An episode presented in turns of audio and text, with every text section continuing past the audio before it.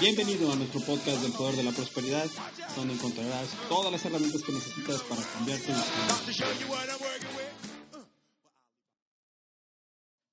Hola, ¿qué tal amigos? Sean bienvenidos a este nuevo podcast del poder de la prosperidad.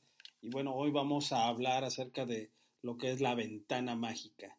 Y bueno, en contra de todo lo que mi equipo de gente con el que trabajamos, el libro, los podcasts y el programa de radio, me ha dicho que no me pues no me clave tanto en la cuestión de dar a conocer títulos de libro. La verdad es que eh, pues yo no tengo ningún problema.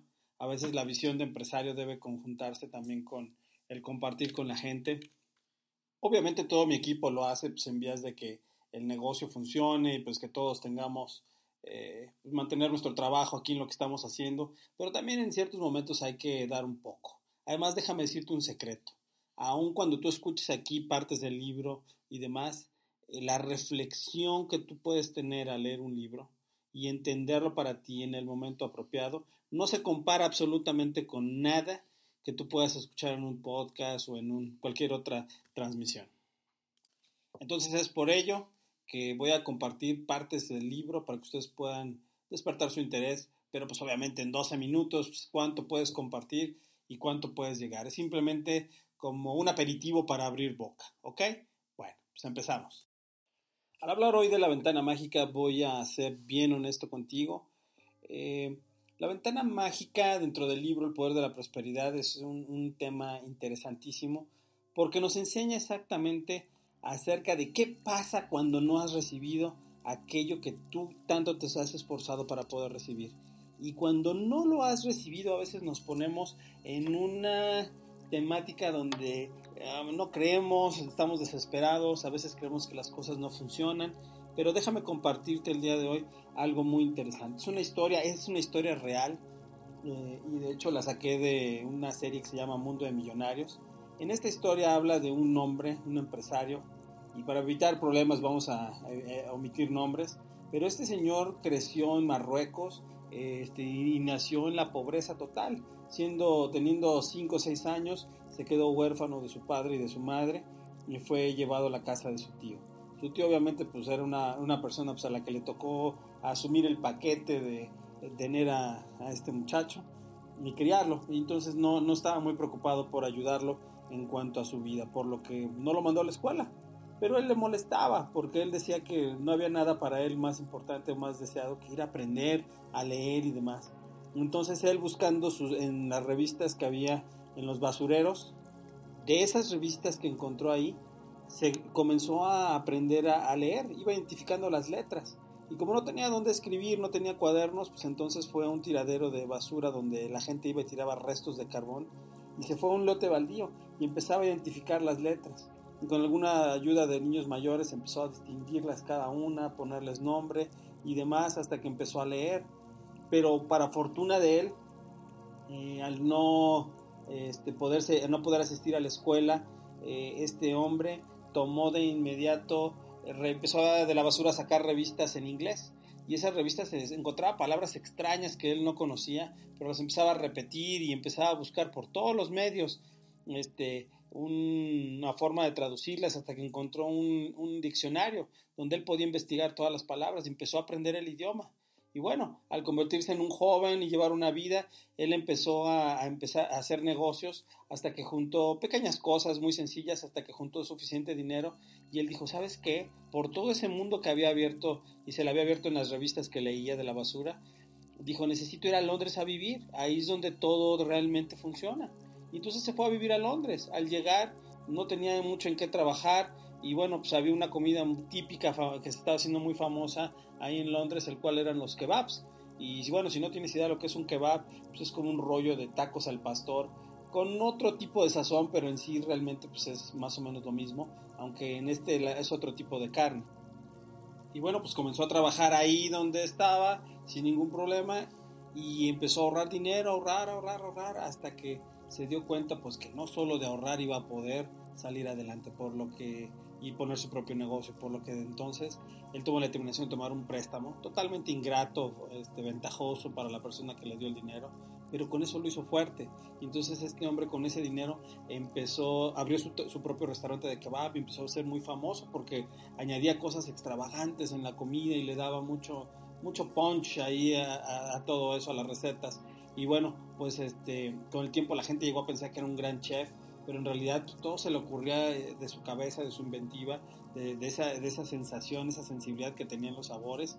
Y bueno, pues este, con esto él empezó a hacer más restaurantes, hasta llegar a tener restaurantes de lujo, hoteles y todo tipo de cosas. Aquí este hombre después viajaba en Ferrari, se codeaba con la realeza y se juntaba con ellos y él lo llamaba como su nueva familia. La gran pregunta es, ¿cómo un hombre que no tuvo educación formal, un hombre que eh, tenía todas las cosas en su contra en la vida, cómo logró ser un millonario y salir adelante? A veces nosotros tenemos todo, escuela, trabajo, padres que nos cuidan y no podemos darle la vuelta. Al final, ¿cuál es el asunto? El asunto es que nosotros tenemos que trabajar en nosotros mismos y tenemos que ser pacientes. A veces las cosas no funcionan como deseamos y es ahí donde entra la ventana mágica. La ventana mágica, para explicártela muy fácilmente, es un periodo de tiempo en el cual tú todavía no recibes lo que deseas, pero simple y sencillamente tú estás seguro de que lo vas a recibir. Y si no estás, debes estarlo. ¿Para qué? Para que te mantengas firme en lo que tú deseas, para que te mantengas sólido y bueno, es un momento en el cual tu pedido no se ha cancelado, simplemente no lo has recibido.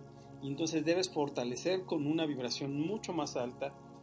Debes de tener todas las formas eh, en cuanto a gratitud, visualización y con tus manos trabajar, porque no nada más es simplemente llegar y pensar que viendo las cosas van a suceder. Hay que entrar hay que esas ideas que tenemos ponerlas en práctica, fortalecerlas y, hacer todo lo necesario.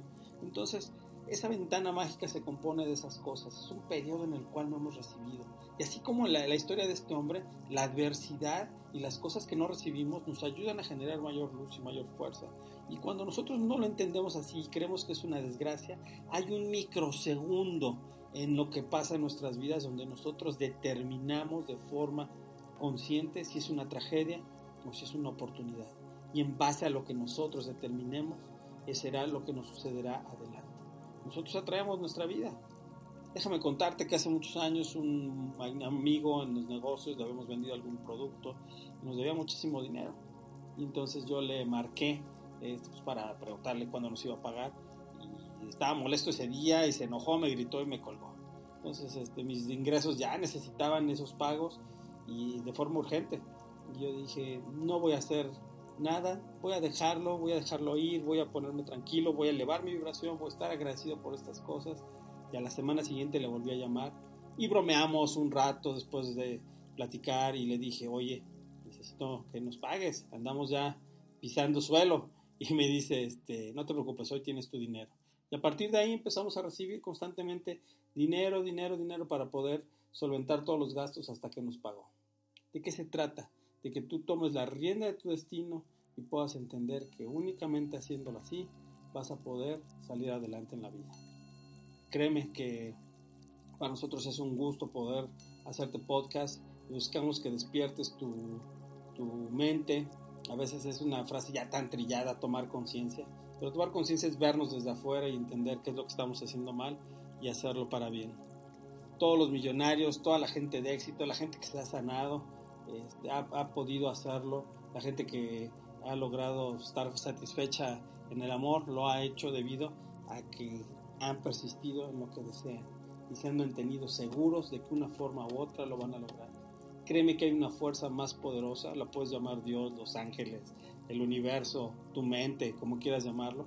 Esa fuerza sabe mejor las cosas, más fáciles, más rápidas, las aristas, todos los recovecos. A veces no recibimos simple y sencillamente porque lo que estamos esperando todavía es mucho más grande y porque hay muchas cosas más adelante o porque deberíamos de esperar algunos momentos. A esa fuerza sabe todo y nosotros a veces queremos presionarla para recibir cuando nosotros queremos. Si sueltas el control, recibirás todas las cosas en tu vida, yo te lo prometo.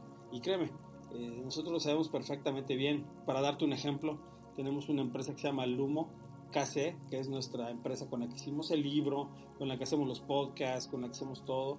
Y créenos que al día de hoy, después de año y medio, pues todavía no hemos recibido ganancia, todavía no hemos hecho, eh, recuperado lo invertido, ni hemos, este, todavía, no, todavía no somos una empresa tan exitosa en ese sentido, pero estamos seguros que lo vamos a lograr. ¿Y sabes qué? Prueba de eso es este podcast que seguimos haciendo y programa de radio y seguimos invirtiendo, invirtiendo, sabiendo que tarde o temprano vamos a recibir los dividendos de eso y que sobre todo tarde o temprano gente como tú que me estás oyendo hoy vas a estás recibiendo conocimiento, fuerza interior. A veces necesitamos un empujoncito y créeme que no importa cuánto se gaste, lo más importante es que llegue a ti y a veces en esos momentos donde te sientes este, caído, que sientes que las cosas no van bien, que te puedas levantar un poco. Te mando un saludo y bueno, pues deseo que todo te vaya bien en esta vida. Ojalá que podamos pronto nos escribas en nuestras redes sociales, Edgar García Autor, en Facebook e Instagram. Y bueno, hasta la próxima.